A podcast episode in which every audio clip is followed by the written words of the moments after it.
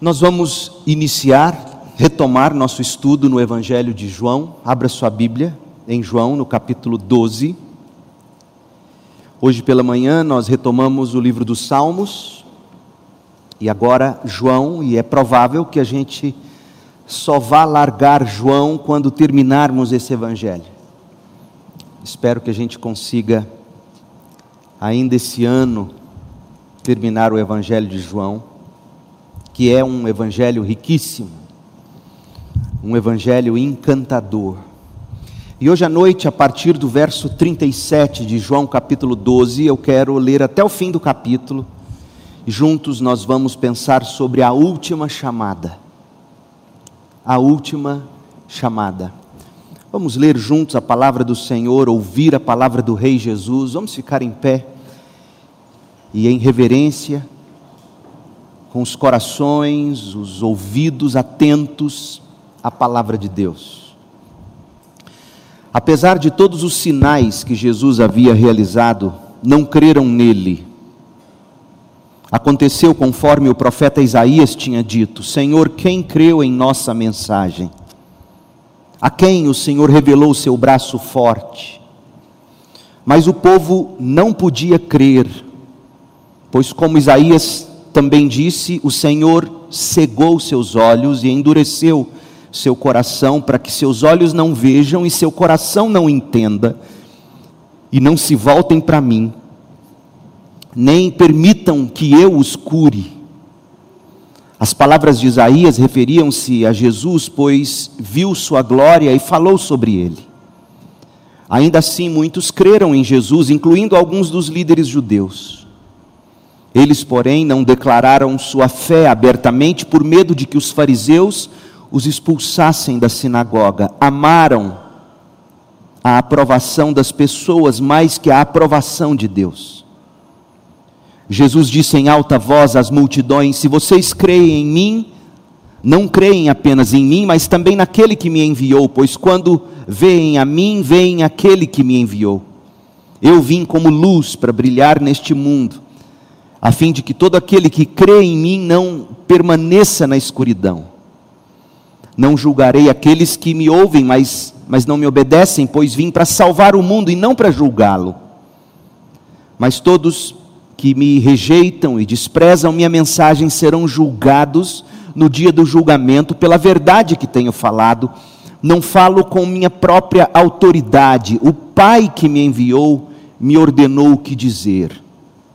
E eu sei que o mandamento dele conduz à vida eterna, por isso digo tudo que o Pai me mandou dizer. Esta é a palavra do Senhor. Pai, em nome de Jesus, abra agora os nossos olhos, os nossos ouvidos, o nosso coração, para ouvirmos e crermos na tua palavra. Em nome de Jesus. Amém. Podem assentar-se, por favor. Imagine a cena. Você tem um voo marcado para Israel. Sairá do aeroporto Santa Genoveva, em Goiânia. Fará duas escalas, uma em São Paulo e outra na França. Você embarca aqui no aeroporto internacional de Goiânia.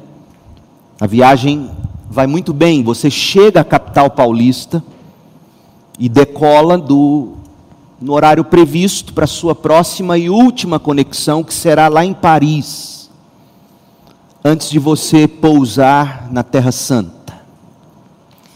Ocorre que o voo com destino a Israel decolará às 23 horas, mas você chegou ao aeroporto de Paris às 6 da manhã, ou seja, você terá nada menos do que 17 horas no aeroporto em Paris.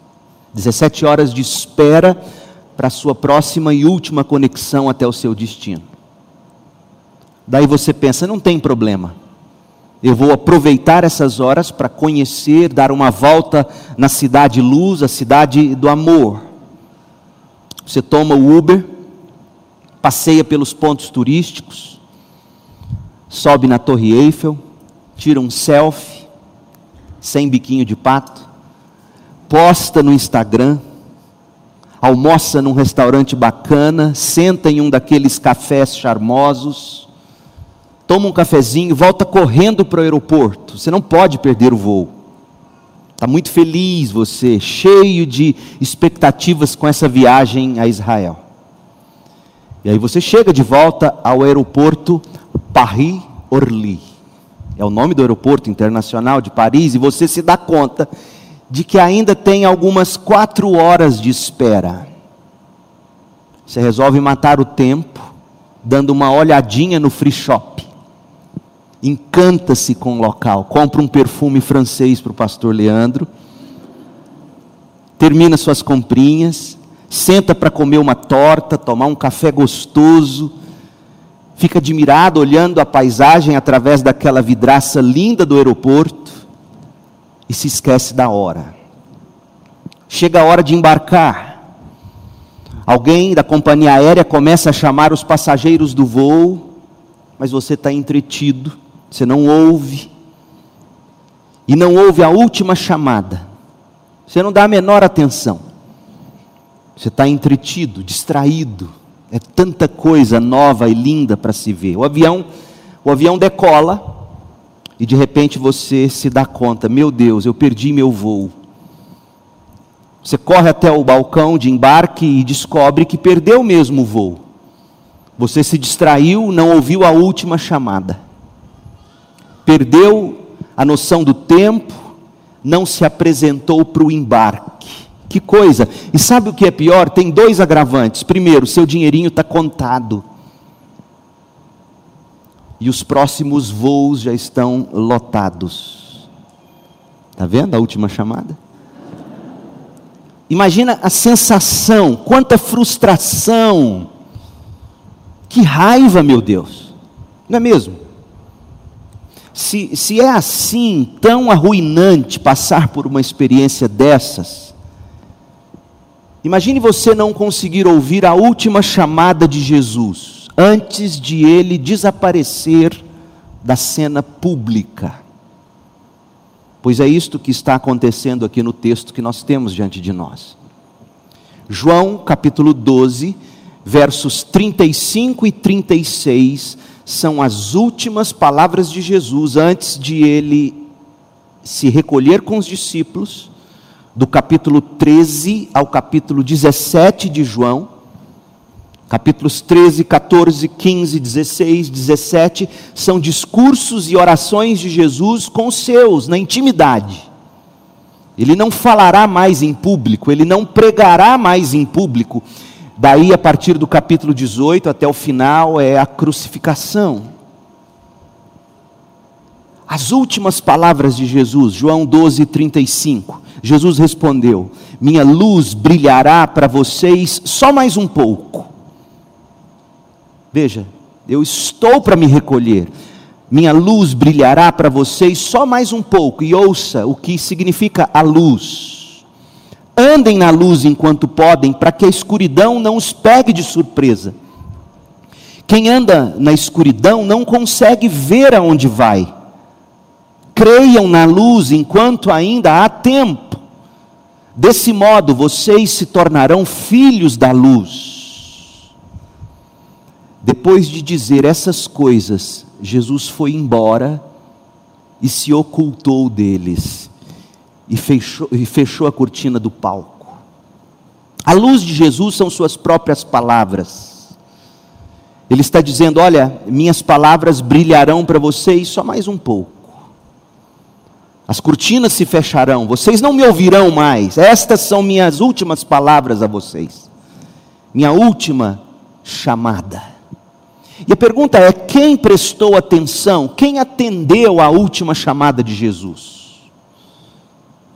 Apesar desse bom desfecho, João, o evangelista, inspirado por Deus, ele decidiu não concluir esta sessão do Evangelho sem alguns comentários pontuais, um arremate, na verdade, de tudo o que aconteceu do capítulo 1 até este ponto da narrativa.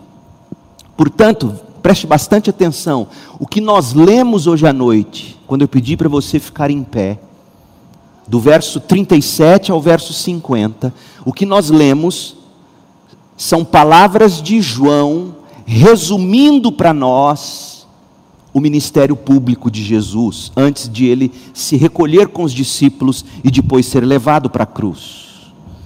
O que nós estamos lendo e estudando do verso 37 ao 50 não é mais a sequência cronológica da história bíblica, na verdade é um resumo, uma conclusão em duas partes desta primeira parte do Evangelho de João, que vai do capítulo 1 ao 12.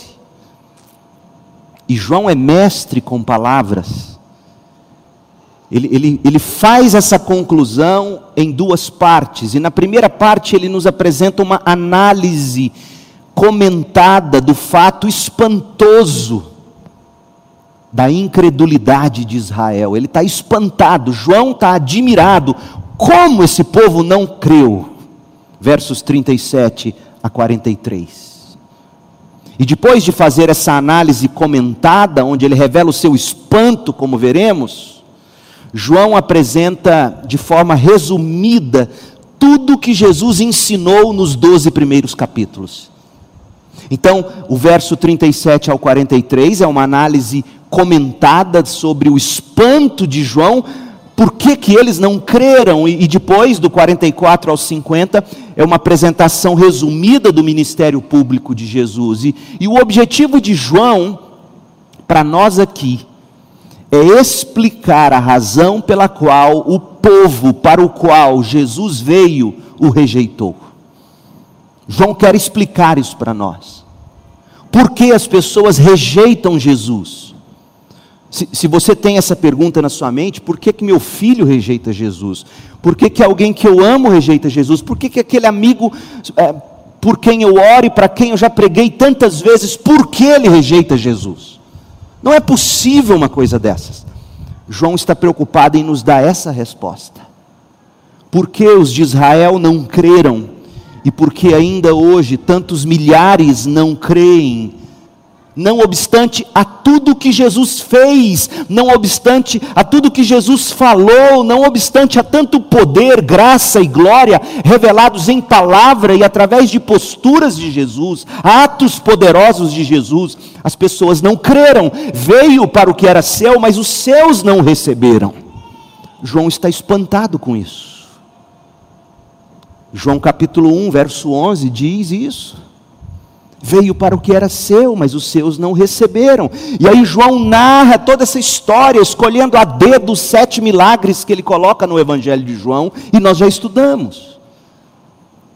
E ele chega no final dessa primeira parte, depois de Jesus ter feito sua última chamada, e ele se propõe a explicar para nós, capítulo 12, verso 37, por que eles não creram. É importante eu e você entendermos isso hoje à noite para a gente saber, em primeiro lugar, como orar por aquelas pessoas que recusam a crer. E, em segundo lugar, para a gente saber qual mensagem a gente não pode parar de pregar. E, em terceiro lugar, o que de fato essas pessoas precisam para crer. Porque o que acontece geralmente é que, na medida em que você gasta sua vida e seu tempo orando, testemunhando, pregando para alguém e não vê conversão, você é tentado ou tentada a achar que a culpa é da mensagem, a culpa é do método. Pregação não, não captura mais a atenção das pessoas, então eu vou parar de pregar, eu vou encontrar uma outra maneira de ganhar essa pessoa para Jesus. E João está nos mostrando que não pode ser bem assim. A minha oração hoje à noite é que, na medida em que a gente caminhe pelo texto, o próprio Deus nos expõe ao nosso coração à luz do Evangelho, porque o problema da incredulidade aqui apresentado e o plano de Deus para a salvação e a santificação do seu povo, as ovelhas dele, é o mesmo para todas as épocas e culturas. Nós vamos dividir esse trecho em duas partes. Primeira, a anatomia da incredulidade, versos 37 a 43 a anatomia da incredulidade. Em segundo lugar, o antídoto da incredulidade, versos 44 a 50. Em primeiro lugar, a anatomia da incredulidade. João chega, veja, João chega a este ponto da narrativa e se pega admirado.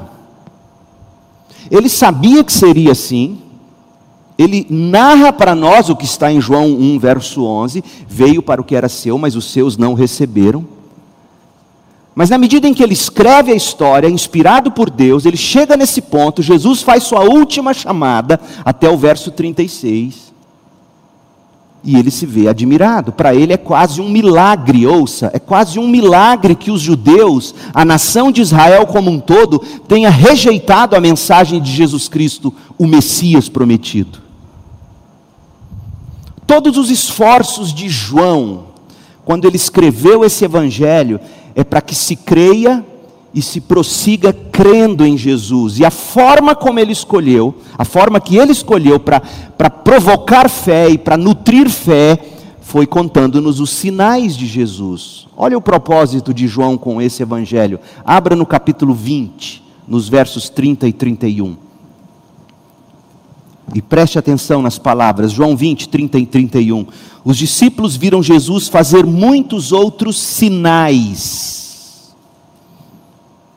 além dos que se encontram registrados neste livro. Estes sinais, porém, estão registrados para que vocês creiam que Jesus é o Cristo, o Filho de Deus, e para que, crendo nele, tenham vida pelo poder do seu nome. Então, João, inspirado por Deus, selecionou sinais, registrou esses sinais e ele espera, pelo poder do Espírito, que na medida em que nós leiamos esse Evangelho, os sinais relatados aqui, de alguma maneira, despertem fé no incrédulo e nutra a fé do crente. João é um evangelho para descrentes e crentes. Descrentes precisam crer e crentes precisam permanecer crendo. Por isso ele diz: Estes sinais estão registrados para que vocês creiam, caso não tenham crido. E para que crendo, para que permanecendo nessa crença, nessa fé, vocês tenham de fato vida pelo poder do nome de Jesus. Só que João se deu de cara com um problema. Volte lá para João 12, 37. João 12, 37. Nosso texto. Apesar de todos os sinais que Jesus havia realizado, não creram em Jesus. Percebe? É como se João dissesse: Eu fracassei. Teria Jesus fracassado eu escrevi esses sinais, eu registrei esses sinais, para que vocês creiam, e crendo tenham vida, mas apesar de todos os sinais que Jesus havia realizado, os seus não creram nele. E a pergunta é: por quê? O que saiu errado? Por que aquele seu amigo não crê? Por que, que as pessoas ao nosso redor não creem? O problema é a mensagem, o problema é o método como apresentamos a mensagem. Onde está o problema das pessoas? Será que Jesus fez pouco milagre? Será que Jesus não deveria ter feito mais sinais? Qual é o problema com esse povo que não crê? Veja, João aloca o problema da incredulidade no coração mesmo do incrédulo. Preste atenção no que ele diz, leia de novo, João 12, 37. Apesar de todos os sinais que Jesus havia realizado, não creram nele. De fato, gente, o que João intenciona destacar não é tanto a totalidade dos sinais, como a nossa versão, a NVT, coloca apesar de todos os sinais. Não, a ideia é como está na Almeida, revista e atualizada. Almeida, revista e atualizada, traduz esse versículo assim: embora tivesse feito tantos sinais, embora tivesse feito tantos milagres na sua presença, tantos sinais, dito tantas coisas, embora tenha sido tanto, não creram nele. Percebeu? João, João está destacando a, a quantidade. João está destacando a grandiosidade de tudo que Jesus realizou diante dos olhos de toda aquela gente. Através dos milagres de Jesus, que João chama de sinais, porque todos os milagres de Jesus, segundo João, servem como setas que apontam para algum poder, alguma, algum atributo, alguma qualidade, alguma glória de Cristo. Através dos milagres, Jesus revelou seu poder sobre a saúde física das pessoas, por exemplo, quando ele curou. Jesus revelou seu poder sobre os elementos químicos das substâncias, quando ele transforma a água em vinho. O poder dele sobre as impossibilidades humanas, quando ele multiplica pães e peixes. O poder dele sobre a natureza criada, quando ele mesmo anda sobre as águas e acalma a tempestade. O poder dele sobre a morte, meu Deus, quando ele ressuscita Lázaro o poder dele sobre os demônios, quando ele liberta pessoas da possessão, o poder dele sobre a própria lei, quando ele cura no sábado. Então, com efeito, ao longo desse evangelho, até este ponto, João 12, 37, João escolheu a dedo sete sinais, sete milagres, que ele relatou com o fim de nos revelar graça, glória e verdade na vida e na obra do Messias de Israel, Jesus Cristo. E ele queria, com esses sinais, despertar a fé desse povo. Capítulo 2 de João. Jesus transforma a água em vinho. Capítulo 4 de João, a cura do filho do oficial do governo. Capítulo 5, a cura do paralítico em Betesda. Capítulo 6, a multiplicação de pães e peixes. Capítulo 6 ainda, a caminhada de Jesus sobre o mar. Veja, andando sobre águas Capítulo 9, a cura do cego de nascença. Capítulo 11, a ressurreição de Lázaro. Gente, e não parou por aí. Olha o que João mesmo escreve em João 21, 25. Sobre os sinais de Jesus. Sobre os milagres feitos diante dos olhos de Israel.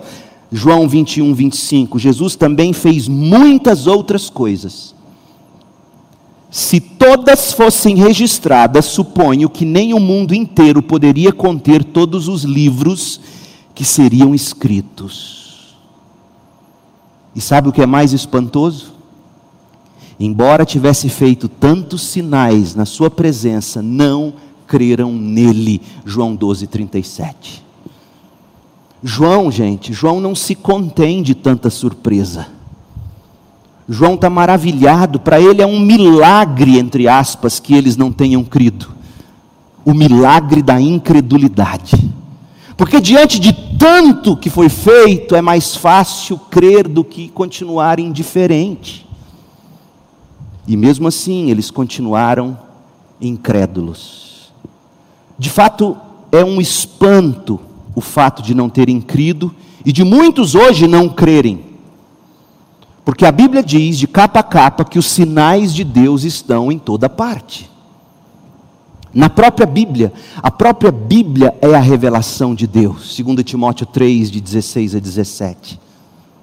A natureza reflete a glória de Deus, Salmo 19, verso 1, Romanos 1, verso 20.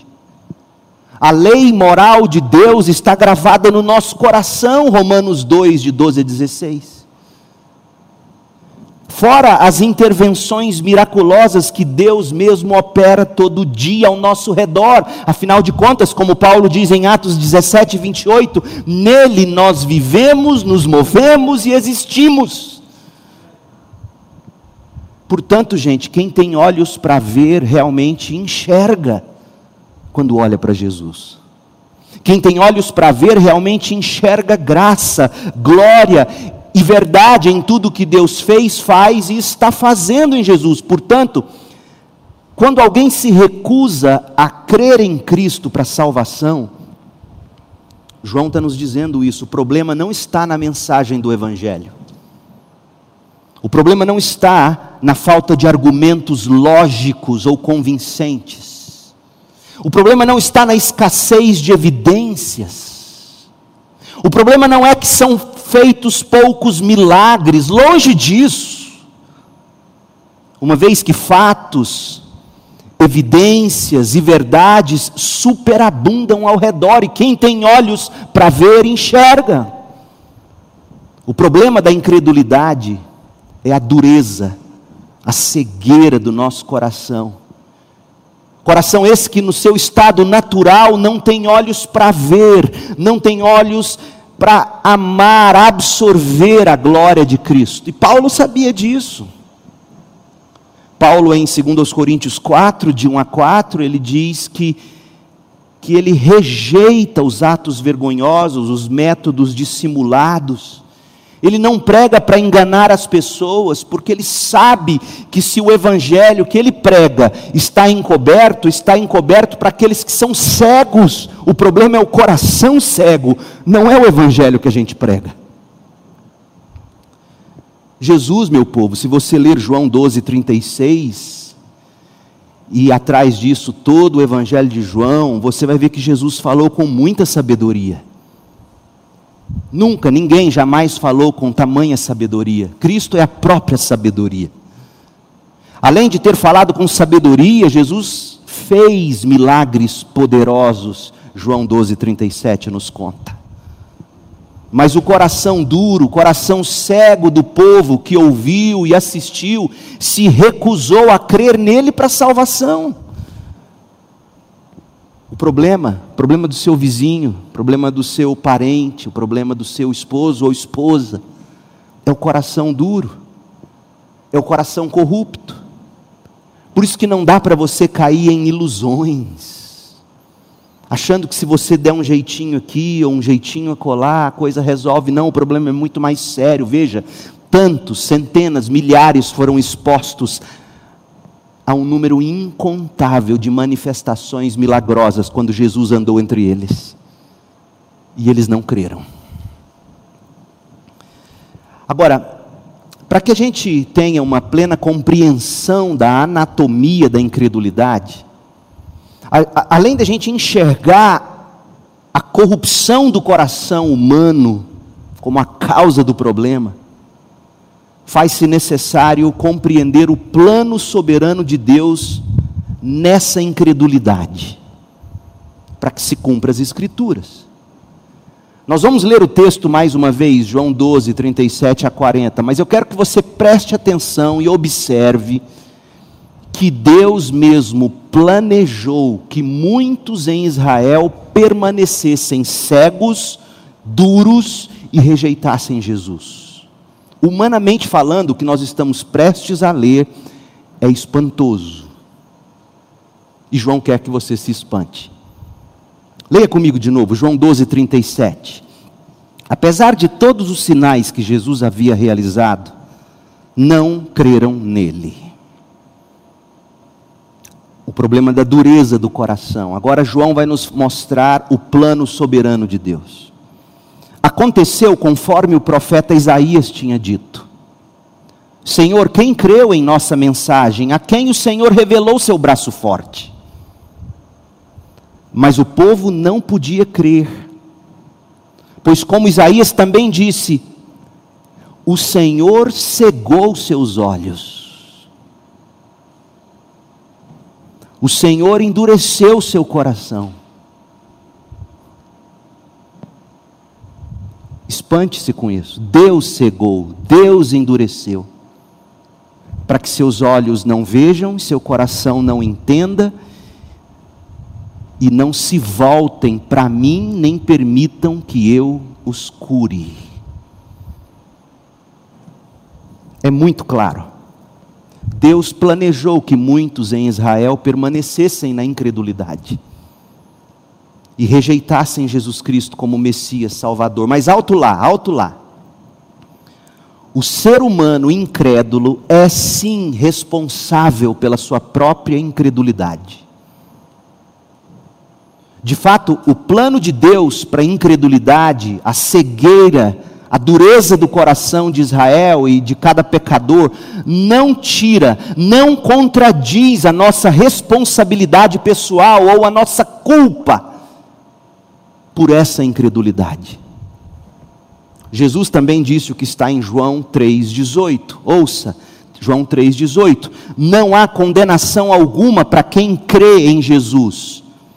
Mas quem não crê em Jesus já está condenado. E qual é o motivo da condenação? Está condenado por não crer no Filho único de Deus. A incredulidade do ser humano é culposa,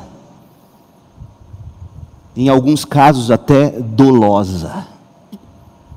A incredulidade do ser humano é culposa. A responsabilidade do homem de crer em Jesus, por um lado, e a soberania de Deus sobre quem crê em Jesus, por outro lado, são ambas extremamente verdadeiras.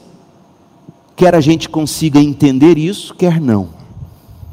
Deus é soberano sobre a minha incredulidade, mas eu também sou responsável por ela pergunta que se deve fazer nesse ponto é: não é se Deus é soberano e eu sou, e eu sou responsável, como é que essas duas coisas se reconciliam ou se conciliam? A pergunta não é essa. A pergunta é, e a gente tem que respondê-la: de que modo o Senhor cegou os seus olhos e endureceu o seu coração? De que modo Deus cega os olhos, endurece o coração, para que os olhos não vejam, o coração não entenda e não se voltem para Deus, nem permitam que Deus os cure, como está dito em João 12:40. E João nos dá um vislumbre de como Deus age cegando e endurecendo. E, e, João nos dá essa resposta quando ele cita o profeta Isaías duas vezes nessa passagem. Então, o que nós vamos responder agora é: como Deus cega, como Deus endurece alguém. Veja, João poderia ter deixado Isaías de fora e poderia simplesmente ter dito o seguinte: a incredulidade de Israel é culpa deles mesmos, que rejeitaram crer. Ele poderia muito bem ter colocado assim, e Deus planejou que assim fosse. A dureza e a cegueira se devem à escolha soberana de Deus em deixá-los como estão, cegos, duros, incrédulos. Mas não foi isso que João fez. Ele cita dois trechos em Isaías. E por que João faz isso? Veja, João 12, 38 é a citação de Isaías 53, 1. Escreve aí, João 12, 38. Isaías 53, 1. João 12, 40 é Isaías 6, verso 10. E essas duas citações, nesse contexto, são muito importantes. Isaías 53, por exemplo, é uma descrição, você vai se lembrar, do servo sofredor. Quem é o servo sofredor? Hoje nós sabemos ser Jesus Cristo, o Messias. E os dois versículos que seguem o versículo que João cita são reveladores. Abre Isaías 53. João 12, 38 cita Isaías 53, 1. Mas o que Isaías tinha em mente quando ele, quando ele diz que Deus cegou, que Deus endureceu, o que ele tinha em mente era o contexto dessa passagem. E os dois versos seguintes que ele não cita são reveladores. Isaías 53, 1. Quem creu em nossa mensagem? A quem o Senhor revelou o seu braço forte? Aí ele vai mostrar quem é o Messias. Meu servo cresceu em sua presença, como um tenro broto verde como raiz em terra seca, não havia nada de belo, nem majestoso em sua aparência, nada que nos atraísse. Ele foi desprezado, ele foi rejeitado, homem de dores, que conhece o sofrimento mais profundo. Nós demos as costas para ele, desviamos o olhar, ele foi desprezado e não nos importamos. A questão, portanto, é que Isaías profetizou que esse servo sofredor, Jesus o Messias, seria rejeitado, Israel não creria nele. Foi por isso que, que João levantou a indagação de Isaías 53, 1 em Isaías 12, 38. Senhor, quem creu na nossa mensagem? E por que, que eles não creram? A resposta está nos versos 2 e 3 de Isaías 53. Porque Jesus não tinha beleza, Jesus não tinha majestade na sua aparência humana. Quando olhávamos para ele, não nos encantávamos com a aparência humana dele. Como homem, Jesus simplesmente não era o tipo de material que eles julgavam o Messias deveria ser feito. Não, não pode ser. Não pode ser alguém assim tão desprezível, alguém assim tão rejeitado, alguém assim tão sem graça, como raiz em terra seca. Você já viu mandioca em terra seca? Você não sabe nem o que é isso, né, meninos? Arrancar mandioca de terra seca. Não tem beleza numa terra seca da mandioca. Então, Jesus não tinha beleza, Jesus não tinha majestade na sua aparência para que olhássemos para ele e nos encantássemos. Como homem, Jesus simplesmente não era do material de que o Messias é feito, não era o tipo de Messias que eles queriam. Mas tem outro lado. E aí João cita, em João 12, 40, João cita Isaías 6, 10. Isaías 6,10 diz: O Senhor cegou, seus olhos, endureceu seu coração, para que seus olhos não vejam, seu coração não entenda, e não se voltem para mim, nem permitam que eu os cure. Você se lembra de Isaías 6? Essa citação aqui em João 12,40, a citação de Isaías 6,10, é óbvio que João conhecia Isaías 6, de 1 a 3. E o que diz Isaías 6, de 1 a 3? No ano em que o rei Uzias morreu, eu vi o Senhor, ele estava sentado em um trono alto, e a borda do seu manto enchia o templo, acima dele havia serafins, cada um com seis asas, com duas asas cobriam o rosto, com duas cobriam os pés, e com duas voavam, diziam em alta voz uns aos outros: Santo, Santo, Santo é o Senhor dos exércitos, toda a terra está cheia de Sua glória. Ou seja, lá em Isaías 6,10, Deus disse a Isaías: que quando Isaías pregasse esse grande, glorioso e santo Deus ao povo, quando Isaías revelasse a Israel essa visão gloriosa de Deus, o povo não creria na pregação, eles permaneceriam de fato cegos e duros. Por quê? Se de um lado eles não queriam um Messias tão humilde e humanamente sem apelo, de outro lado, eles não queriam tanta majestade, glória, poder e santidade de Deus. De volta à nossa pergunta: de que modo o Senhor cegou seus olhos e endureceu seu coração? De um lado, gente, e é assim que ele cega ainda hoje, é assim que ele endurece ainda hoje.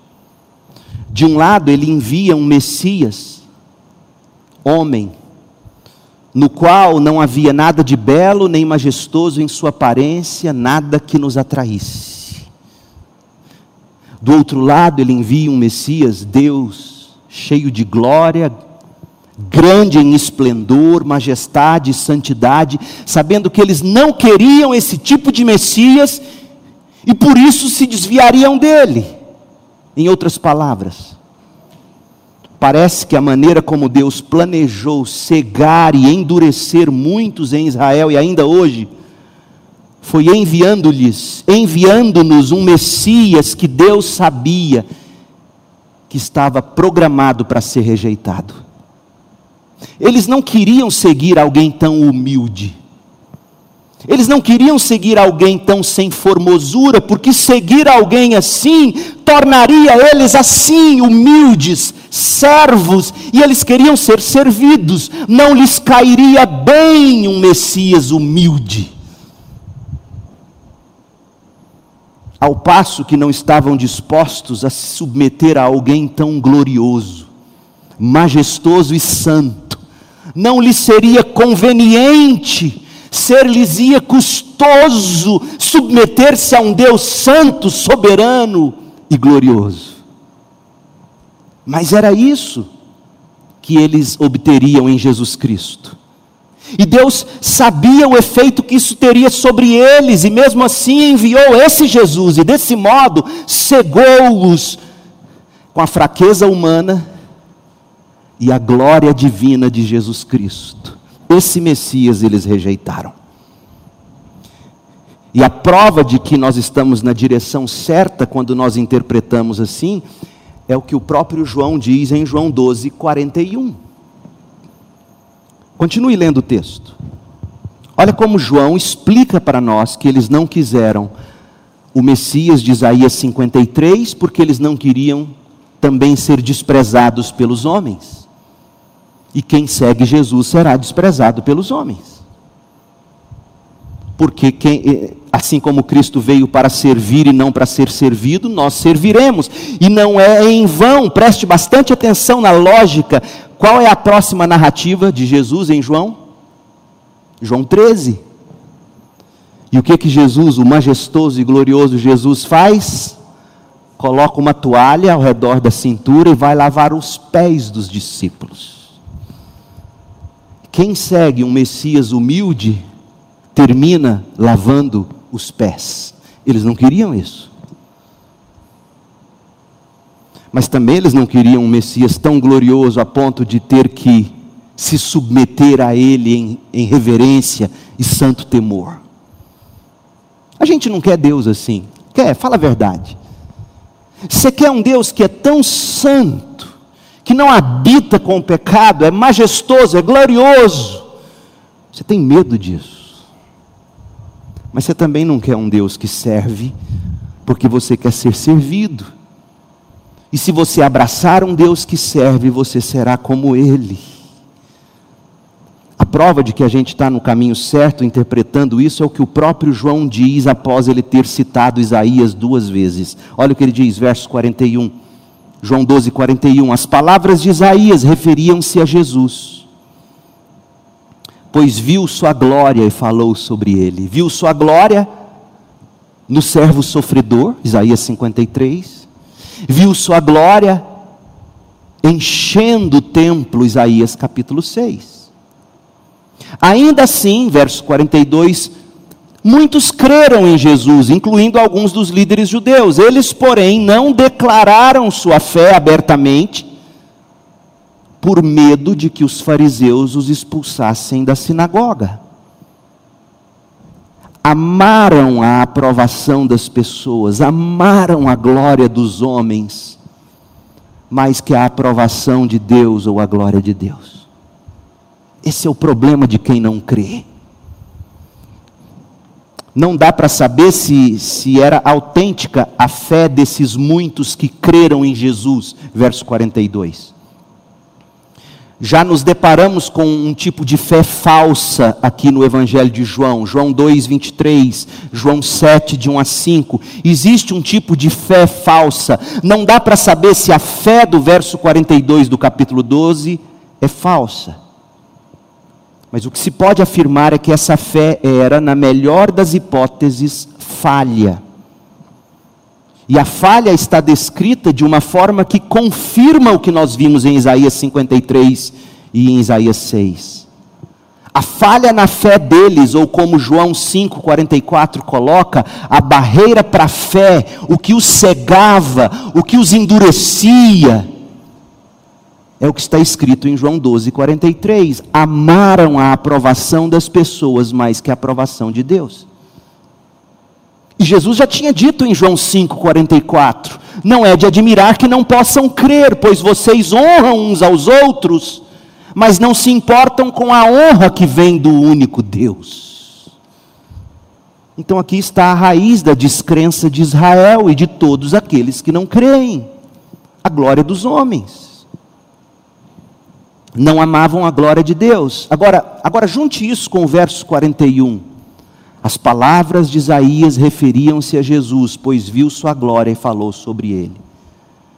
João está nos dizendo que quando Isaías escreveu sobre o servo sofredor, humilde, fraco, desprezado, e quando escreveu sobre a majestade e a santidade da glória de Deus, Isaías estava descrevendo a glória de Jesus. Israel, não entanto, rejeitou, não quis. Porque Israel amava a glória dos homens. E esse homem, Isaías 53, não era glorioso pelos padrões humanos. Israel não amou a glória de Deus, e esse Deus em Isaías é infinitamente glorioso. Então, quando Jesus vem como um Messias sofredor, não é isso que eles querem. E quando ele afirma ser um com o próprio Deus, de Isaías 6, não é isso que eles querem. Eles não querem nada sem glamour, mas também não querem se render diante de glória e majestade tão santas. Então, eles não creem em Jesus, eles rejeitam Jesus. A única glória que eles querem é a glória dos homens, e Deus sabia disso. Deus sabia que seria assim, e Deus planejou que seria assim, enviando absolutamente tudo de que eles mais precisavam, mas não queriam. E é assim que Deus sempre faz. Ele manda o que a gente mais precisa, mas a gente não quer. E dessa forma, Isaías, João 12, 40, dessa forma, o Senhor cegou seus olhos e endureceu seu coração, para que seus olhos não vejam, seu coração não entenda e não se voltem para mim, nem permitam que eu os cure. Há cura quando nós nos submetemos a Jesus, há cura para o nosso orgulho, há cura para os nossos pecados. E veja, tudo passa pela nossa humilhação, em primeiro lugar, debaixo da poderosa mão de Deus. Então, voltar-se para Deus requer-se humildade, submissão, arrependimento, fé, reconhecimento da enfermidade, desejo de cura, mas isso Israel não quis e muitos, milhares ainda hoje não querem. Você quer um Messias assim? Quer esse Jesus manso e humilde, sem glamour, alguém que que manda você negar a si mesmo, tomar a sua cruz e servi-lo, seguindo-o. Alguém que vai nos ensinar no capítulo 13 desse evangelho que se somos seguidores de Jesus, nós o imitamos, nós lavamos os pés uns dos outros. Você quer esse tipo de Cristo que torna você um servo? ao passo que encanta você com uma glória que te faz submeter a Ele com humildade e grande alegria. Esse é o Jesus do Evangelho de João. E muitas pessoas se endurecem quando ouvem essa mensagem porque não querem esse Messias. Qual é o antídoto da incredulidade? A gente viu a anatomia. A incredulidade é fruto do amor à glória dos homens e do desprezo à glória de Deus. Entregue a si mesmo, o homem está cego, duro, ele rejeita, ele despreza Jesus Cristo, ele permanece andando na escuridão. Foi assim no ministério público de Jesus do começo ao final. E o antídoto dessa incredulidade, por outro lado, é a palavra de Deus. Nós vamos ler de novo João 12, 44 a 50. E eu quero te dar uma dica, nós vamos ler e eu quero que você note nove vezes, nove, de 44 a 50, nove vezes o Senhor faz menção à palavra dEle, à voz dEle. A palavra é a luz. Olha o que ele diz: Jesus disse em alta voz às multidões, lembrem-se, João está aqui resumindo tudo que Jesus pregou ao longo dos 12 capítulos, certo? Jesus disse em alta voz às multidões, é a primeira referência à palavra. A luz se manifesta em alta voz, para que todos possam ouvir, ouvir e crer. Jesus disse em alta voz às multidões: Se vocês creem em mim, não creem apenas em mim, mas também naquele que me enviou.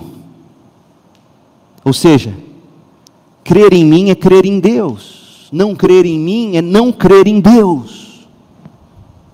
Pois quando vem a mim, quando vocês veem a mim, vocês veem aquele que me enviou. Quer ver Deus? Olhe para Cristo. Eu vim como luz para brilhar neste mundo, a fim de que todo aquele que crê em mim não permaneça na escuridão, Não julgarei aqueles que me ouvem. A segunda referência. Mas não me obedecem. Pois vim para salvar o mundo e não para julgá-lo, mas todos que me rejeitam e desprezam minha palavra, mensagem, serão julgados no dia do julgamento pela verdade que tenho falado. Não falo com a minha própria autoridade, o Pai que me enviou me ordenou o que dizer. Eu sei que o mandamento dele conduz à vida eterna, por isso digo tudo que o Pai me mandou dizer, nove vezes. Percebeu? A ênfase recai não sobre os milagres, mas sobre a palavra. A ênfase recai sobre a palavra de Jesus, o mandamento de Jesus, a mensagem de Jesus, a fala de Jesus, a voz de Jesus, e o resultado é a salvação e a vida eterna para aqueles que ouvem e abraçam essas palavras como se fossem janelas para a luz. E o que, que essa luz da palavra de Jesus revela? O que ela revela ao pecador? O que eu e você precisamos aprender dessa luz que fala? Em primeiro lugar, a luz ilumina o coração para se ver a glória de Deus na face de Jesus. Verso 46: Eu vim como luz para brilhar neste mundo, a fim de que todo aquele que crê em mim não permaneça na escuridão. Sabe o que é estar na escuridão no Evangelho de João? Preste atenção, olha aqui para mim. Estar na escuridão é você ver, mas não enxergar. Estar na escuridão é você ver os sinais, é você ter a lei de Deus no coração, dizendo pode, não pode, faça, não faça. É você ver as manifestações gloriosas do ser de Deus na criação, é você participar dos milagres constantes de Deus na sua vida o tempo todo. Andar na escuridão é é ver Deus agindo gloriosamente o tempo todo, mas ser incapaz de enxergar. É ver sem enxergar. E quando a luz da palavra de Deus pelo Espírito ilumina o coração, você sai dessa escuridão e aí de repente você sabe que você existe nele, se move nele, você anda na luz, você identifica o Senhor Criador, o Senhor Cristo. A pior cegueira é do cego que não enxerga, mas acha que vê. E Jesus diz: Eu vim como luz para brilhar neste mundo. Porque este mundo está, permanece na escuridão, e quem crê em mim, sai dessa escuridão. A luz ilumina o coração para se ver a glória de Deus na face de Jesus. Segundo lugar, a luz revela que Jesus é Deus. Ver Jesus é ver Deus. Não se vê a Deus sem que se veja a Jesus. Não se vai a Deus se não se for a Jesus. Olha o que diz o verso 44: Se vocês creem em mim, não creem apenas em mim, mas também naquele que me enviou. Pois quando veem a mim, vocês veem aquele que me enviou. Gente, estar na escuridão é ver Jesus apenas como um iluminado. Milhares de pessoas ao redor do mundo acreditam em Jesus. Mas Jesus, para essas pessoas, não passa de um sábio, de um iluminado, de um profeta, de um rabino, de um guru, ou alguém do tipo.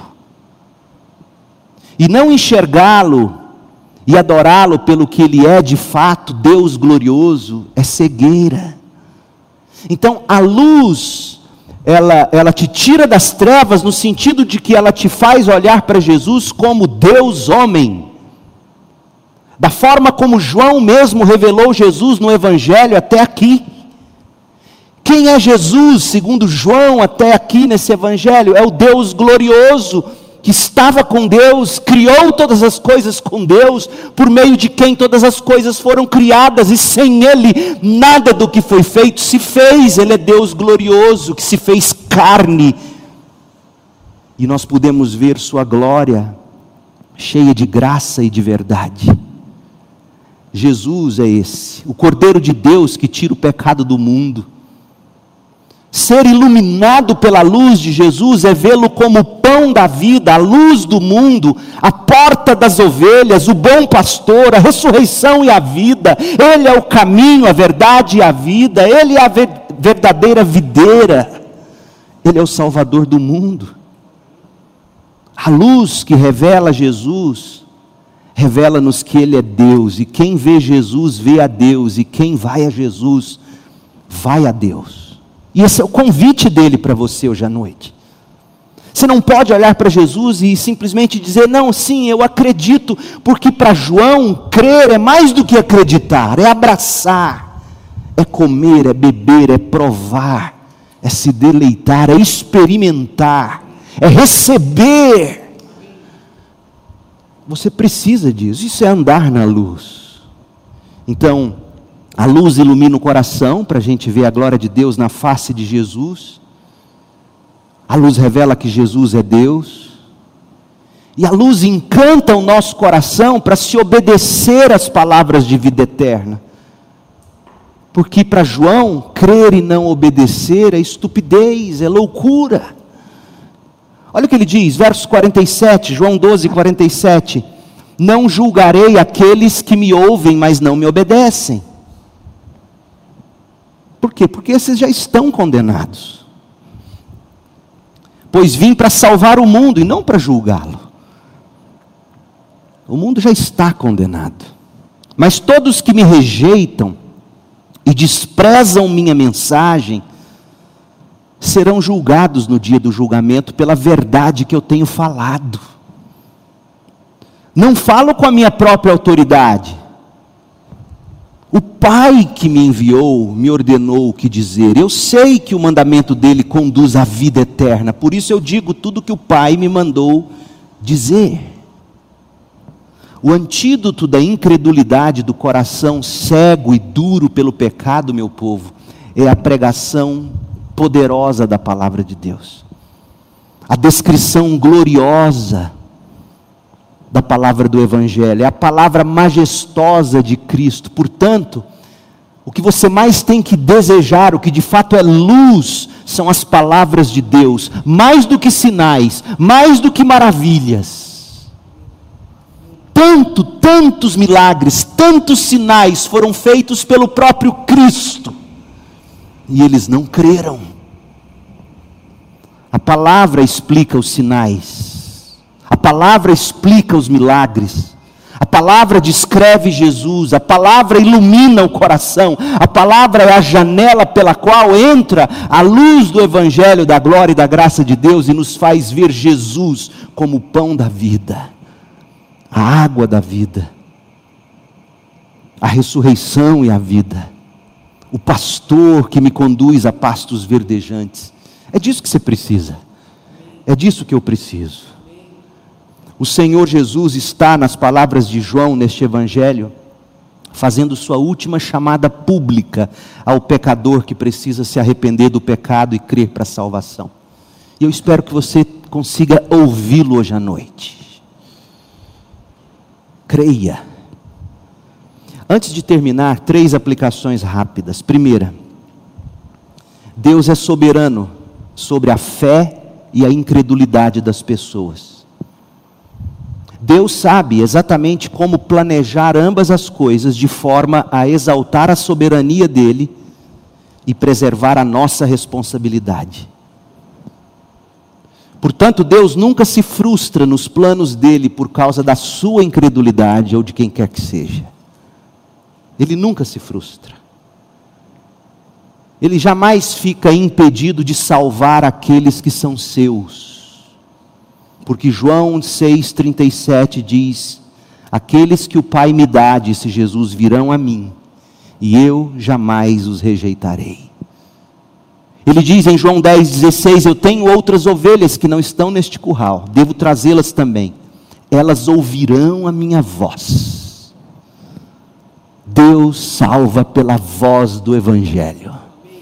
A ovelha ouve, a ovelha crê, a ovelha se vê pecadora, a ovelha se vê não desejando um Messias manso e humilde, porque ela não quer ser mansa e humilde por natureza, mas ela entende que essa é a salvação. Aí ela se submete a esse Messias manso e humilde, que ao mesmo tempo é Deus glorioso. Ela ouve essa voz, ela arrepende, ela crê e ela se junta ao rebanho que tem um só pastor. Como você precisa dessa mensagem hoje à noite. Segundo, a raiz da incredulidade humana é a revelação da própria glória de Jesus Cristo. Sabia disso? A raiz da incredulidade é que a gente amou mais as trevas do que a luz. A gente não quer o Messias. E por que, que a gente não quer o Messias? E é isso que Deus nos dá. E nos dando o que Ele nos dá, o que mais precisamos, mas nós não queremos, é que Ele endurece. Então, essa mensagem, ao mesmo tempo que é salvação para tantos, é condenação para outros. Porque quanto mais exposto a tudo isso, e menos resposta de fé, mais ira e incredulidade. Não foram poucas as vezes ao longo dessas duas décadas como pastor que enquanto eu pregava, pessoas se levantavam do auditório, iradas, indo embora.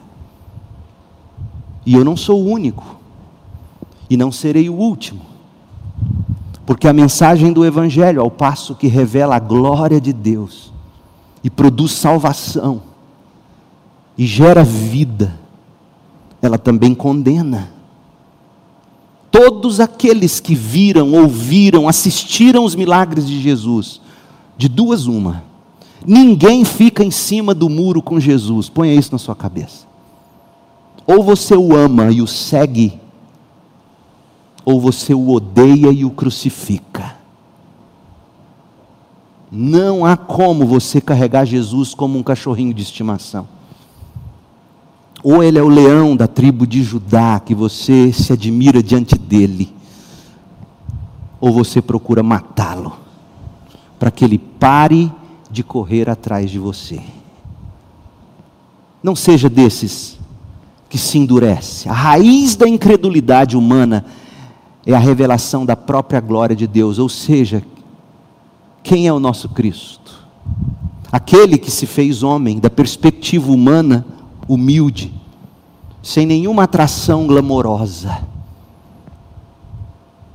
aquele que nos ensina a tomar a cruz, segui-lo e servir uns aos outros, como faremos quando ouvirmos João 13.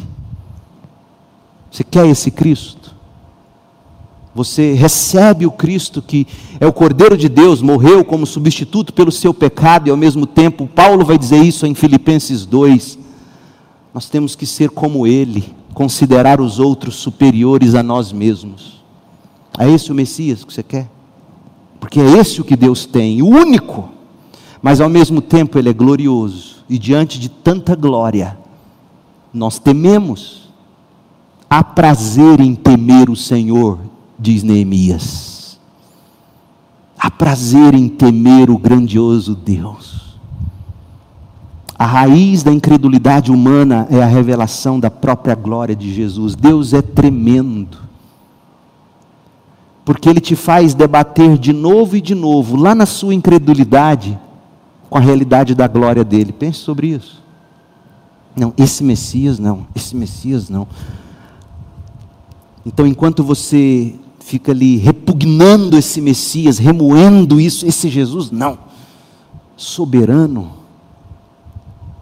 escolhe os seus, entrega ao pecador a si mesmo, esse, esse que me ensina a servir os outros, esse não. Ao mesmo tempo que você o rejeita, você está tendo que lidar com quem ele é o tempo todo. Isso é graça. E a terceira coisa, o texto dessa mensagem e toda a história do ministério público de Jesus nos aponta para a cruz onde Jesus morrerá. Não fosse a rejeição daqueles primeiros judeus, Jesus não teria sido pregado na cruz. E porque Deus planejou aquela rejeição, Cristo foi para a cruz. E na cruz ele se tornou a nossa paz, a nossa cura, o nosso perdão, a nossa salvação. Na cruz, o Messias glorioso foi desprezado pelos homens. Mas na cruz, por causa daquela rejeição, ele comprou salvação, perdão, cura e paz. Isto se você ama a glória de Deus e vive pela fé em Jesus. E essa é a última chamada de Jesus para você. Talvez seja a última vez que você ouça Jesus dizer: arrependa-se e creia. Preste atenção hoje à noite.